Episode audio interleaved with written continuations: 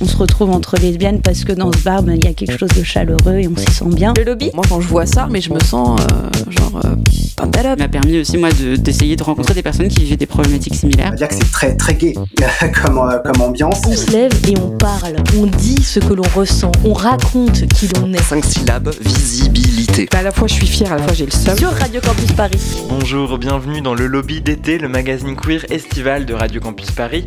On est ensemble pour une grosse demi-heure. Cet euh, dans cette émission, on a tenté de réfléchir à des sujets qui comptent pour toutes et tous les LGBTI. Les violences médicales avec Martin Winkler, la queerness dans les campagnes avec Gwyn Deschamps, la place des introvertis et des anxieux et anxieuses dans les lieux communautaires. Autant d'émissions à écouter et réécouter sur votre application de podcast et sur le site de Radio Campus Paris, radiocampusparis.org. Aujourd'hui, pour notre dernière émission de l'été, et avant de vous retrouver dans un mois pour notre grande rentrée, on a voulu finir en musique. Le DJ XP a lancé pendant le confinement les disques du lobby, une plateforme sur laquelle il met à l'honneur des artistes LGBTI. Il sera l'invité de ce dernier lobby d'été. En deuxième partie d'émission, l'agenda de Maxime, le choix musical de Jonathan et le portrait de Louise. Aujourd'hui, elle nous racontera la vie de Marielle Franco, conseillère municipale de Rio de Janeiro, assassinée car lesbienne. Et avant tout ça, on va faire le point sur toute l'actualité LGBTI de ces deux dernières semaines. Le lobby d'été, sixième et dernier épisode, c'est parti. Le lobby Radio Campus Paris. Ça a commencé de manière euh, assez curieuse, c'est le gauchisme qui m'a conduit à penser qu'il fallait d'une manière ou d'une autre construire une affirmation publique de l'homosexualité. Ça s'était déjà produit aux États-Unis dans les années 69-70. Et euh, quand euh, j'ai pu, euh, c'est-à-dire au moment où j'ai trouvé enfin un groupe gauchiste suffisamment tolérant pour accepter cette idée-là, j'ai fondé donc avec d'autres camarades le Front homosexuel d'action révolutionnaire. Mais le nom même vous indique que le fait d'être révolutionnaire était pour nous moi aussi important que le fait d'être homosexuel. C'était une espèce d'idée de, militantisme dans la vie quotidienne qu'être homosexuel, selon nous, à ce moment-là. La voix de Guy Hockenheim, c'était sur France Culture dans l'émission À voix nue en 1988, un an avant sa mort. Le nom du militant de la première heure des droits des homosexuels a brusquement fait irruption dans l'actualité après qu'une plaque commémorative lui rendant hommage a été retirée. Des collectifs féministes lui reprochaient en effet d'avoir fait l'apologie de la pédocriminalité. La décision de la mairie de Paris a été vivement critiquée euh, dans un texte publié sur Mediapart. L'historien des mouvements LGBTI Antoine Idier affirme que retirer cette plaque contribue à l'invisibilisation des luttes et des cultures LGBT. Et le président d'Act Up euh, à Paris, Marc-Antoine Bartoli, a quant à lui rappelé sur Facebook que Guy Hockenheim a réveillé des vocations militantes au sein de la communauté LGBTI.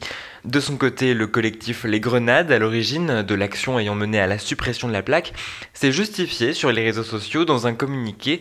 Nous avons pleinement conscience du rôle primordial que Guy Hockenheim a joué dans l'histoire de la communauté LGBTQIA+, par le courage qu'il a su insuffler, écrivent-elles invitant la mairie de Paris à célébrer la mémoire de personnalités LGBTI ne présentant pas de positionnement pour le moins problématique. Mémoire LGBTI toujours, Verlaine et Rimbaud ont-ils leur place au Panthéon? C'est en tout cas ce qu'estiment les auteurs d'une pétition rassemblant à ce jour un peu plus de 5000 signatures. L'objectif, rendre justice à un couple victime d'homophobie d'État, disent-ils, et surtout à deux écrivains dépeints comme les Oscar Wilde français. La ministre de la Culture Roselyne Bachelot a présenté son soutien à cette pétition car, je cite, l'homophobie mérite d'être combattue encore et toujours, dit-elle. Une récupération politique plus que douteuse pour celle qui n'a pas levé le petit doigt quand la panthéonisation de Gisèle Halimi fut suggérée fin juillet par des militantes féministes. Et surtout, une preuve supplémentaire s'il en fallait, que les responsables politiques préfèrent les LGBTI plus morts que vivants. Verlaine, Rimbaud, deux hommes. C'est vrai que c'est une denrée rare au Panthéon puisqu'ils ne représentent que 73 tombes sur 78, soit 93,5%.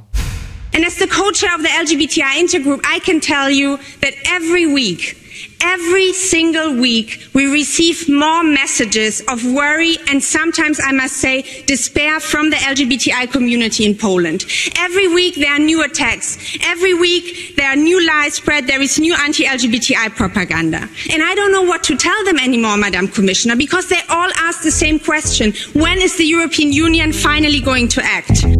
Le lobby sur Radio Campus Paris. On entend la voix de la députée européenne Terry Reinske, euh, l'UE qui s'attaque donc à la question de l'homophobie d'État en Pologne après avoir observé un long silence euh, durant l'été. Cette semaine, 32 députés se sont parés des couleurs de l'arc-en-ciel pour dénoncer les LGBT-phobies en Pologne et appeler la présidente de la Commission européenne à prendre clairement position sur ce sujet. Et dans son discours sur l'état de l'Union, Ursula von der Leyen a dit son opposition ferme face aux zones sans LGBT en Pologne s'engage à plaider en faveur de la reconnaissance mutuelle des relations familiales dans l'Union européenne. Si vous êtes parent dans un pays, vous êtes parent dans tous les pays, a-t-elle annoncé. Bon, mais concrètement, si plusieurs députés européens plaident pour une conditionnalité des fonds européens à un respect de l'état de droit, ce dispositif, lui, a du mal à voir le jour puisque le vote d'un budget nécessite l'approbation unanime des 27 États membres, nous rappelle Tétu. Dans une interview à Tétu, justement, le député européen polonais Robert Biedron a comparé le sort des LGBTI dans son pays à celui des Juifs pendant la Seconde Guerre mondiale. Voilà pour l'actualité queer de ces derniers jours. Dans un instant, on retrouve notre invité Xavier Paufichet dit XP. Mais d'abord, eh ben, on va écouter votre blind test. La nuit, Jimmy, Jimmy, quand on lui dit que. Mais arrêtez de dire que. Jimmy aime qui Jimmy veut. Une de mes musiques préférées, je crois, c'est Jimmy de Aloïs Sauvage. J'écoute les paroles, je me dis mais attends, c'est une fille qui chante et qui parle du fait qu'elle aime une autre fille. Et toute la chanson, a une ambiguïté sur qui est Jimmy et est-ce que cette fille qu'elle aime, c'est un amour homosexuel ou pas? Et moi dès le début j'avais un gros doute déjà parce qu'Aloïs Sauvage est lesbienne. Je crois que c'est l'une des premières chansons queer assumées que j'ai vraiment écoutée comme telle et ressentie comme telle. Si tout le monde s'y met, comment Jimmy peut faire ce qui lui plaît? Comme si j'y croyais, je vis des vies libres de tout chagrin.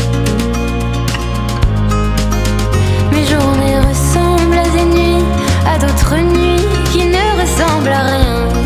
Du coup, j'aime trop Pomme. Et euh, une chanson que j'aime particulièrement, c'est euh, Comme si j'y croyais. Elle dit qu'elle est en galère. Elle dit que euh, elle n'arrive pas à croire à tout ce qu'elle fait, à pourquoi elle fait les choses. C'est une chanson qui parle de voyage, de partir, de euh, recommencer un nouveau cycle ou une nouvelle étape de sa vie quelque part. C'est une chanson que j'aime beaucoup écouter quand moi je commence un nouveau cycle de ma vie. Comme si j'y croyais.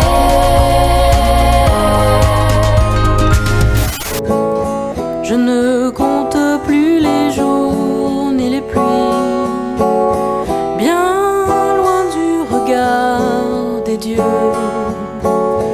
Les noms se confondent comme le jour et la nuit, le long des silences heureux. La chanson c'est Rivière du coup, crois que c'est ma préférée, même si j'adore aussi la verse à minuit. Et euh, en fait, ce qu'il faut savoir, c'est que eux m'avaient envoyé euh, le, début de ces chansons, enfin quand il était encore en train de travailler dessus. Et du coup, pour moi, c'est très associé aux courbes de l'île, qui est la rivière à Strasbourg. Enfin, ça va vraiment bien avec la rivière et le bleu, euh, couleur à laquelle j'associe eux aussi. La nuit, pas de feu, seulement les étoiles. Au matin, toutes dans la mer. Certains vont pêcher à pied ou à voile. D'autres les regardent faire. Quand et quand Dis-moi seulement quand t'as de nous ferons qu'un Profondément, la chanson Risque de toi de Eddie Preto. D'une part parce que j'adore cet artiste, ses textes vifs et ses mots crus, et d'une autre part parce que c'est une chanson d'amour qui se base autant sur les sentiments que sur l'attirance sexuelle, sans pour autant désembellir la chanson. Et en fait, c'est une chanson qui parle de la force d'être à deux face aux autres, et étant gay, ça me tient vraiment à cœur de vous la partager.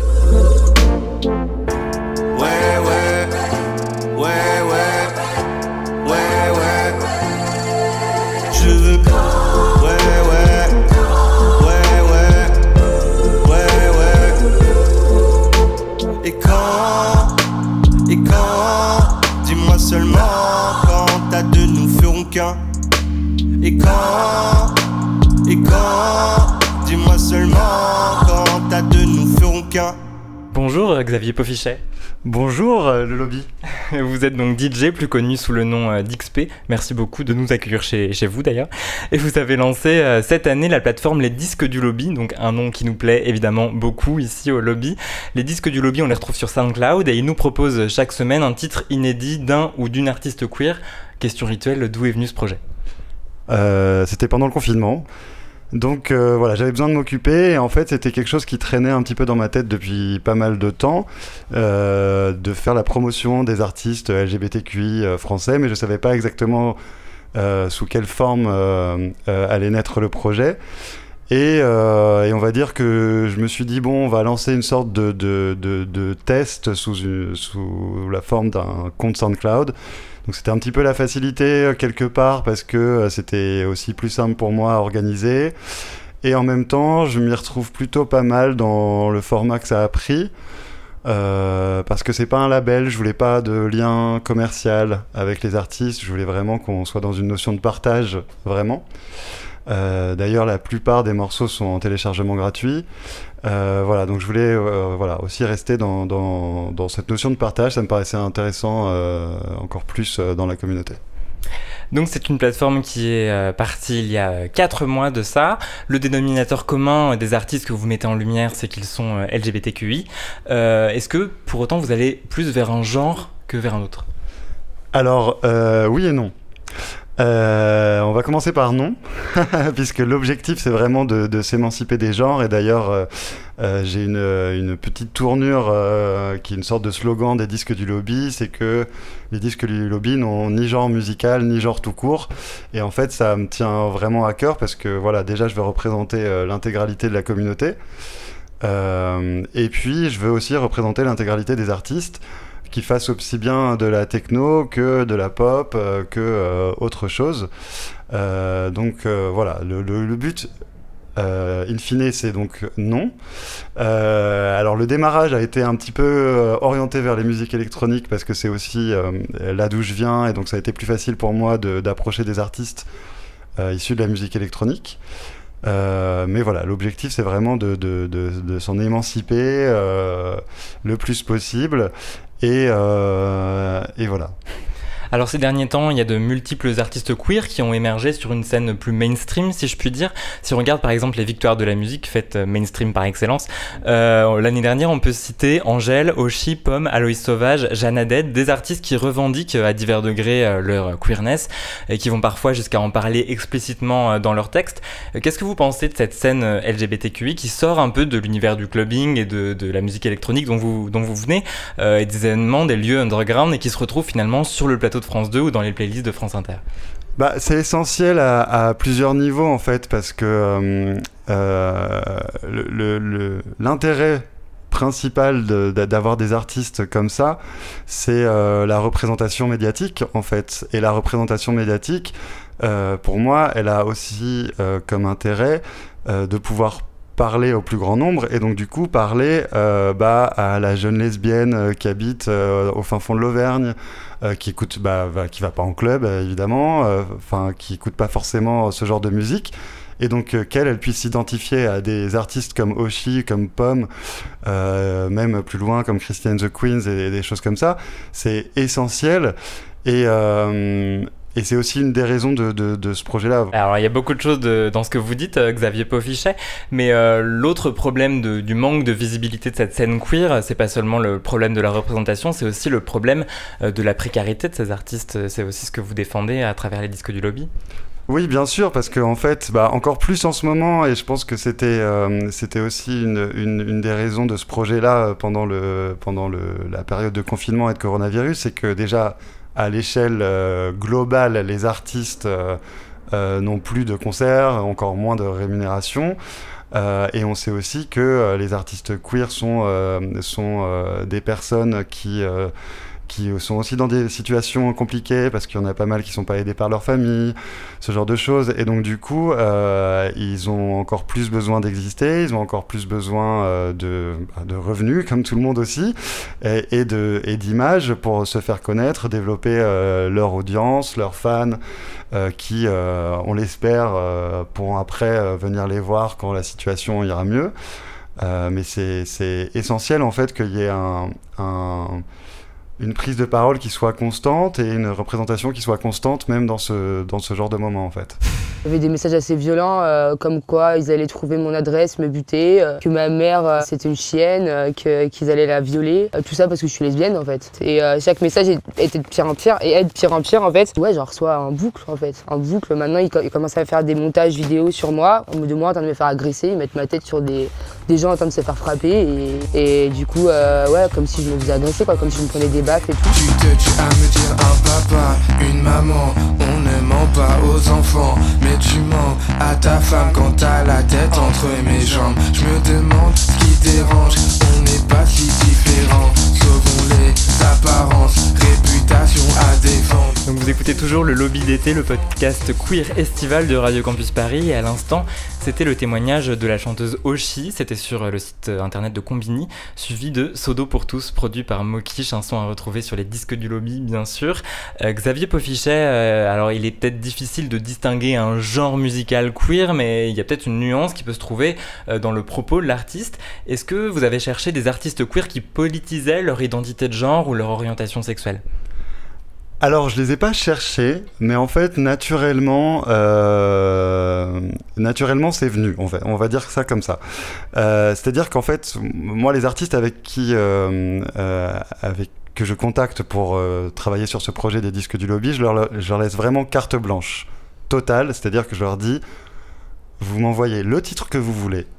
La seule chose que je demande, c'est qu'il soit bien produit, qu'il soit bien écoutable pour, pour euh, le public. Voilà, que ce soit pas quand même, euh, enfin, soit agréable à écouter.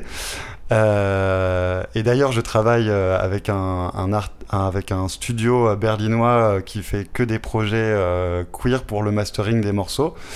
Donc il y en a aussi certains et certaines artistes à qui je propose aussi le mastering et je passe par eux parce que voilà ça me paraît aussi cohérent et qu'au moins l'argent reste dans la communauté internationale mais dans la communauté. Et, euh, et du coup, non, en fait, il n'y a, pas une volonté de, de, de, de, politiser dans la musique le projet. En fait, le projet, déjà, il est politique quelque part en soi. Euh, après, oui, j'ai des artistes qui, euh, qui choisissent des morceaux euh, politiques. Euh, justement, Mokish, euh, le, le, le Sodo pour tous, il, il est, euh, les paroles sont extraordinaires, et- mais elles sont aussi extraordinaires parce qu'elles sont très personnelles. Euh, voilà, et je pense aussi euh, notamment à un morceau euh, de l'artiste Gontier qui va sortir euh, en octobre, mi-octobre, le 14 normalement. Euh, et qui est vraiment un morceau aussi sur, son homosexualité, sur le fait d'être lesbienne, et c'est surtout aussi sur le, fait d'être une jeune fille lesbienne. Euh, on va faire, euh, voilà, on, devrait faire euh, le morceau aussi en collaboration avec une association. Il y aura un clip qui sera aussi tourné, euh, qui traitera de, ces sujets-là. Donc voilà, en fait, il n'y a, a, pas une volonté de politiser, mais en fait, euh, bah, bah c'est là, quoi. Tout simplement. Alors, est-ce que dans ces cas-là, euh, les disques du lobby, comme ce que fait Oshi, en politisant vachement les questions auxquelles elle est euh, confrontée, euh, ce qui peut déboucher donc sur le cyberharcèlement dont elle parlait dans l'extrait qu'on a entendu, est-ce que les disques du lobby, c'est de la musique communautaire, entre guillemets? Est-ce que c'est un adjectif qui te plaît? En fait, je, je, suis obligé de présenter le projet comme ça, même si ça, ça, me plaît et ça me plaît pas en fait le mot communautaire. C'est un peu, j'ai une relation euh, difficile avec ce mot-là parce qu'en même temps, je suis assez fier de cette communauté. Euh, je suis fier d'en faire partie. Euh, après, je pense que la musique est un média aussi qui est accessible au plus grand nombre. Et c'est aussi pour ça que ça me plaît de, de, faire ça. Et je sais que j'ai pas mal d'amis de, proches qui sont hétérosexuels. J'en ai. Désolé. Ah, pour... donc tu n'es pas hétérophobe je... Non, je ne suis pas hétérophobe, malheureusement, je suis désolé. mais, euh, mais voilà, et je, je sais qu'ils qu écoutent aussi, et que, qu enfin, qu'ils écoutent les sorties euh, du disque du lobby. Et, et, ça me plaît en fait qu'il y a un, y a un, un point d'entrée qui soit communautaire, mais que le point de sortie soit euh, vraiment le plus large possible. On m'a toujours beaucoup parler du queer et j'ai toujours beaucoup répondu sur cette question. Mais euh, c'est pas mon job d'éduquer les journalistes, c'est sûr. J'ai l'impression de devoir expliquer le vocabulaire au lieu d'avoir une conversation. Donc en fait, j'ai l'impression d'être toujours au début de la conversation, de devoir définir ce que c'est que le queer, alors que aussi c'est une façon de ne pas être défini, bref. Au lieu de pouvoir avancer, euh, enfin, et de pouvoir tirer cette conversation, genre, ah bon, alors de là, euh, comment est-ce que vous avez un rapport au son et à la production musicale? Donc en fait, on reste toujours au début de la conversation, c'est ça qui est un peu frustrant. Mais je pense que je vais arrêter du coup de répondre de plus en plus et je vais essayer de parler de plus en plus de musique.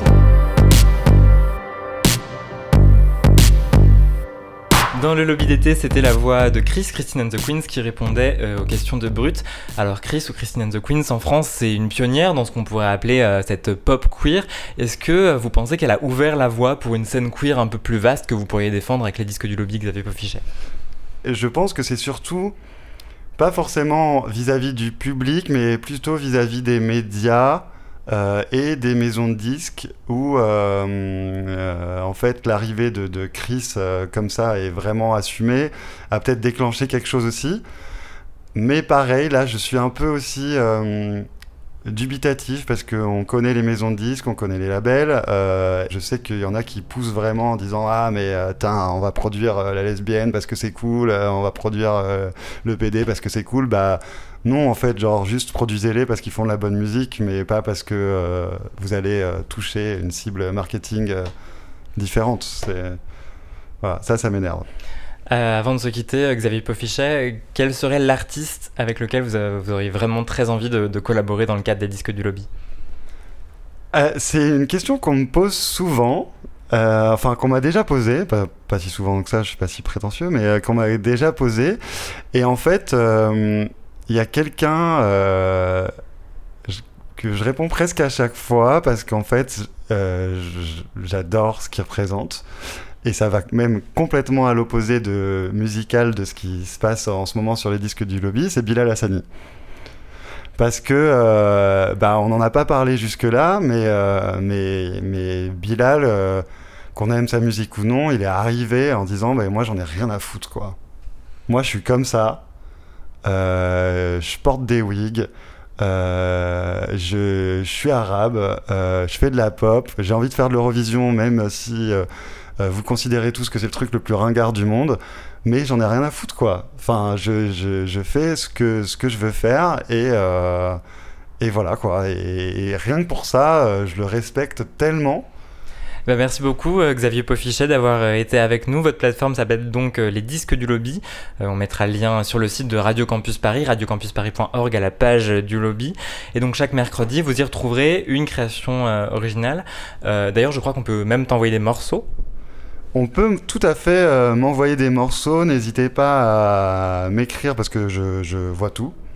N'hésitez pas à m'écrire sur Instagram, euh, donc les disques du lobby, ou euh, si vous avez envie d'un échange un peu plus euh, formel, sur les disques du lobby at gmail.com. On mettra cette adresse aussi sur le site de Radio Campus Paris. Est-ce qu'il y a des dates peut-être à annoncer avant qu'on se quitte? Alors oui, il y a des dates à annoncer. là, on regarde sur l'ordinateur tout de suite, l'air de rien. du coup, Rosie's Vegas qui sortira un morceau donc le 23 septembre. Euh, et il y a aussi le groupe euh, Electropop 92, euh, dont fait partie Vilaine Dufresne, qui est le programmateur des Souffleurs à Paris, un bar queer que je vous recommande, qui avait déjà aussi, Vilaine Dufresne, sorti un morceau sur les disques du lobby il y a quelques temps, qui sortiront un, donc 92 sortira un, un, morceau aussi le 30 septembre. Euh, Agnès Aoki, super euh, DJ euh, et productrice le 7 octobre et voilà et des quelques surprises aussi parce qu'on va pas tout dire. Voilà. Merci beaucoup Xavier Poffichet d'être venu terminer l'été avec nous. À bientôt. À très bientôt. You think you're funny, right? Calling me drunk when it's too late at night. Telling me truths that you know all are lies. Yeah, you think think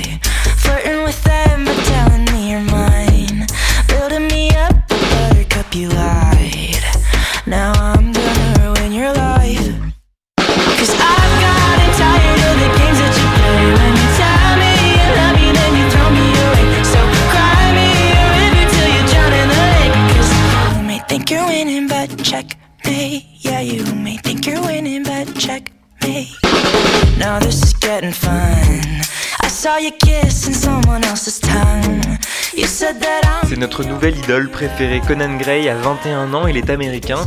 Et si les minets à la Troy Sivan vous font chavirer, vous allez craquer sur ce jeune homme découvert lui aussi sur YouTube et qui vient de sortir son premier album, Kid Crow. On en écoute un extrait particulièrement jouissif où une guitare d'ado nous fait replonger dans nos années lycée. Checkmate, c'est signé Conan Gray et c'est le choix musical de Jonathan.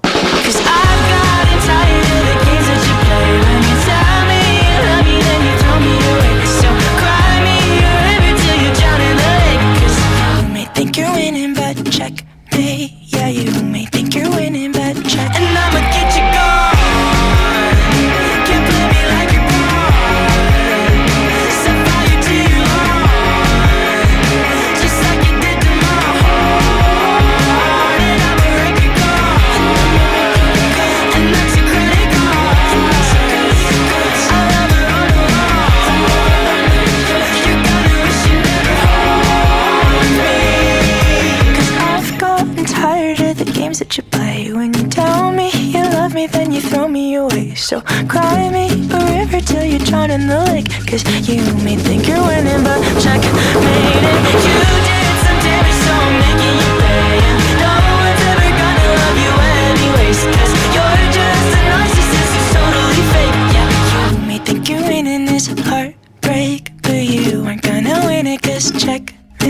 Écoutez le lobby d'été sur radiocampusparis.org ou sur votre application de podcast et il est temps que je passe le micro à nos chroniqueurs. Vous le savez, tout cet été, Louise propose de replonger dans la vie de militantes queer qui ont marqué leur temps. Aujourd'hui, on écoute l'histoire de Marielle Franco.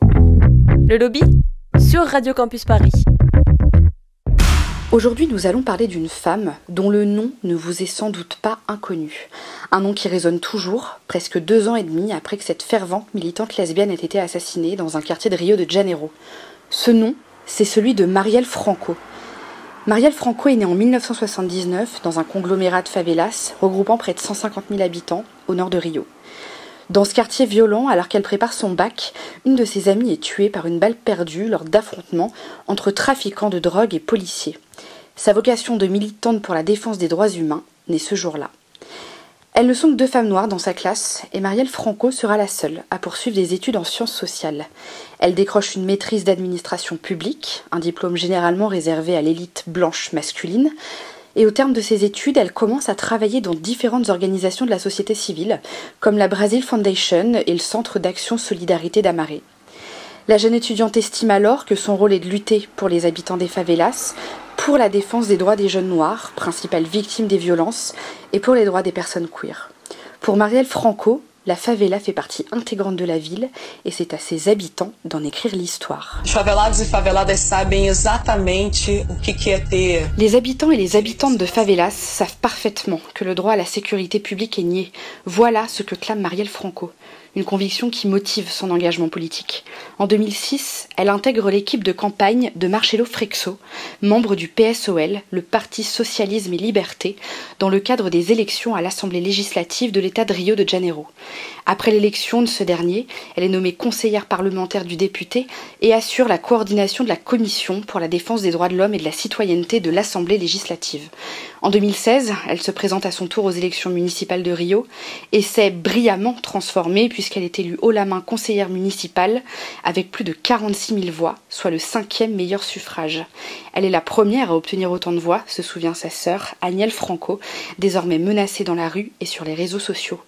Marielle disait toujours qu'il fallait que les femmes occupent les espaces du pouvoir politique. Elle s'affirme désormais comme spécialiste des politiques sécuritaires, dénonçant sans relâche la violence de la police militaire de Rio de Janeiro dans les favelas. Le nombre d'agressions sexuelles sur des femmes dans l'état de Rio est en train d'augmenter, explique Marielle Franco. Pour les femmes lesbiennes de la ville, elle veut voter et garantir des lois justes. Mais mercredi 14 mars 2018, il est 21h30 dans le quartier central d'Estacio, près de la mairie de Rio, quand Marielle Franco sort d'une réunion sur le rôle de la femme noire dans la société brésilienne. Accompagnée de son attaché de presse, la conseillère municipale monte dans la voiture conduite par son chauffeur. Il démarre. Quelques minutes plus tard, un véhicule qui les suivait se rapproche. Leurs occupants ouvrent le feu à neuf reprises. L'élu de 38 ans reçoit quatre balles dans la tête et décède sur le coup. Son chauffeur est également abattu. Seul l'attaché de presse s'en sort avec quelques blessures. Le lendemain, jour des obsèques, la consternation et la colère dépassent largement la ville de Rio de Janeiro et le Parti Socialisme et Liberté.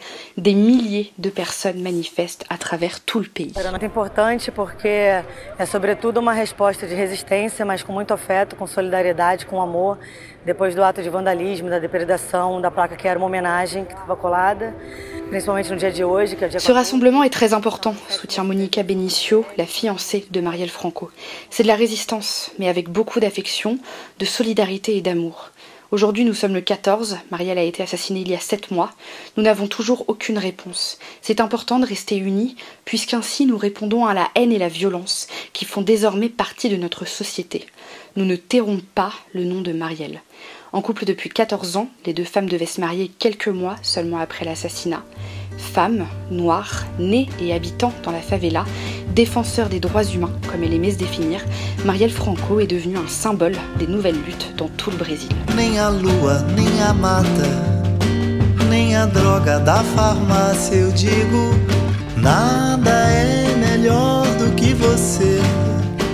Merci Louise pour ce portrait de Marielle Franco. Le lobby d'été c'est presque fini, mais avant de se quitter, on va retrouver le dernier agenda de l'été avec Maxime. Il y a deux semaines, Victor a réussi à placer dans sa chronique les mots sida, viol et Winkelkraut. Alors aujourd'hui, on va parler queer, on va parler rugby et on va parler boulettes de papier envoyées pendant le cours de maths.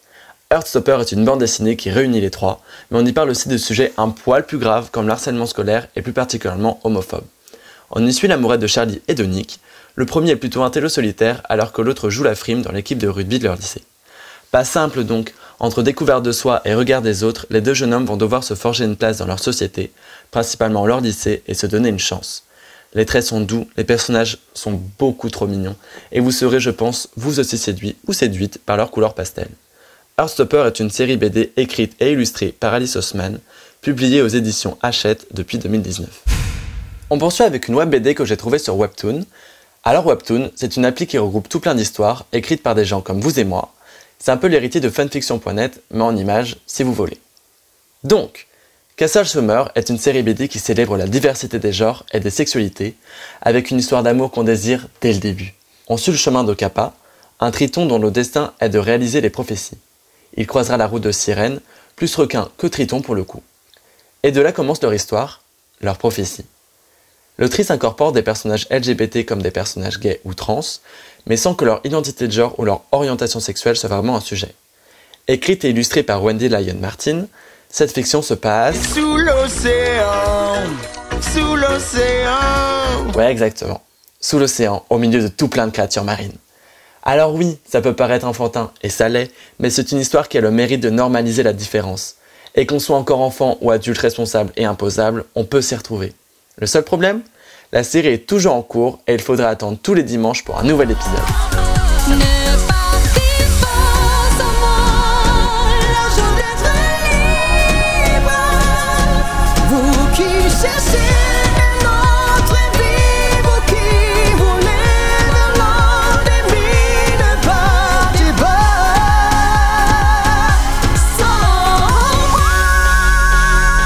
Finir en beauté, je vais vous parler de ce qui ressemble le plus au film le plus kitsch de l'année, The Story of Fire Saga.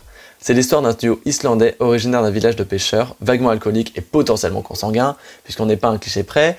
Un duo islandais qui se retrouve propulsé sous les feux des projecteurs quand ils sont sélectionnés pour représenter leur pays à l'Eurovision. Les fans de l'Eurovision s'y retrouveront, show démesuré et chorégraphie très très gay sont bel et bien au rendez-vous, mais celles et ceux qui sont moins familiers avec ces coupes du monde queer ne seront pas en reste. Si Netflix ne propose pas ici le film du siècle, il propose au moins le medley de l'année en réunissant notamment Bilal Hassani et Conchita Wurst. Écouter la drag queen australienne chanter un Ne partez pas sans moi, endiablé, est clairement la plus belle chose qui me soit arrivée cette année. Merci Maxime, référence à retrouver sur le site de Radio Campus Paris, radiocampusparis.org. C'était la dernière du lobby d'été. Merci beaucoup de nous avoir suivis pendant ces trois mois. On se retrouve donc dans quatre semaines pour une nouvelle saison du lobby. Ce sera toujours un mardi par mois, de 20h à 21h, en direct et même dans les studios de Radio Campus Paris, avec une toute nouvelle équipe et d'autres nouveautés qui nous tardent de partager avec vous. D'ici là, le lobby, ce podcast sur Spotify, Deezer, Apple Podcast ou encore Podcast Addict, le lobby d'été, c'était donc Jonathan, Maxime Victor, Alexandra, Louise, Jonathan à la mise en onde et Colin à la présentation. À très bientôt.